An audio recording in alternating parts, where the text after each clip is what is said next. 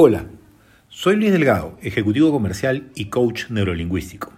Desde que, desde que, conocí las herramientas del coaching quedé fascinado, pero mi interés creció aún más cuando pude darme cuenta que utilizando las herramientas del coaching podía ser más efectivo en mi labor de ventas profesional.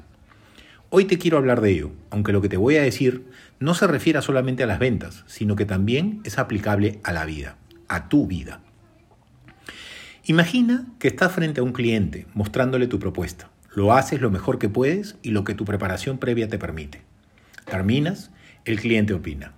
El cliente te dice entonces, está interesante tu propuesta, pero me parece cara y no encaja en nuestras políticas comerciales.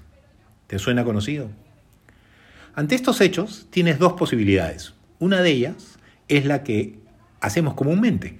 Lo sé porque yo lo hice así muchas veces. Nos resonarán las objeciones que nos pone el cliente y nos seducirá inmediatamente la idea de rebatirlas. Le diremos algo como, ¿por qué le parece cara mi propuesta? O le diremos algo como, nosotros somos flexibles, nos podemos adecuar a su política. Y además se lo diremos sin siquiera conocer en qué consiste su política comercial. Y no lo sabremos porque no lo hemos preguntado. Y no lo preguntaremos porque no nos interesa saberlo. Lo único que nos interesa en ese momento es convencer al cliente de que acepte nuestra propuesta. La segunda opción es preguntarle al cliente, me dijo que la propuesta está interesante, ¿a qué se refiere? Lo que vendrá después es la respuesta del cliente indicando con sus propias palabras por qué encontró interesante nuestra propuesta. Nosotros lo escucharemos y no utilizaremos nuestro tiempo en hablar sobre el precio ni sobre las políticas de su empresa, que fueron las objeciones que puso. Solo seguiremos ahondando en las razones por las cuales la propuesta le supo interesante. Yo les hago entonces la pregunta. ¿En cuál de las dos opciones mencionadas crees que hay mayor posibilidad de que logremos convencer al cliente?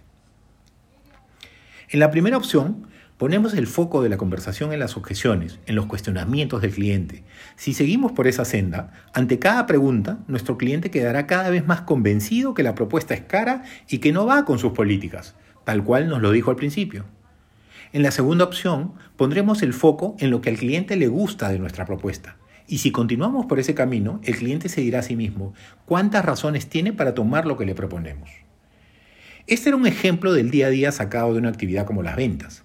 En la vida, cuando tomamos la opción número uno y nos enfocamos en las objeciones, en los cuestionamientos, en los problemas, sucede como cuando cargamos una botella de agua con nuestro brazo.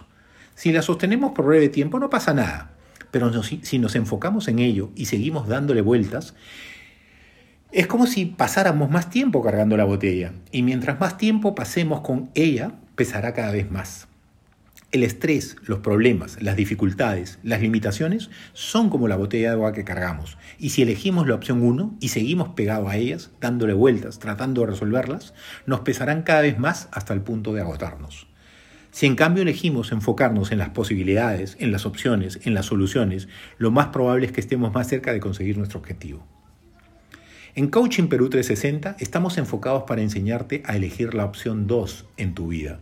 Aquella que te permita avanzar, lograr tus objetivos, la que te permita cerrar una venta, la que te permita lograr aquella meta que siempre has querido alcanzar.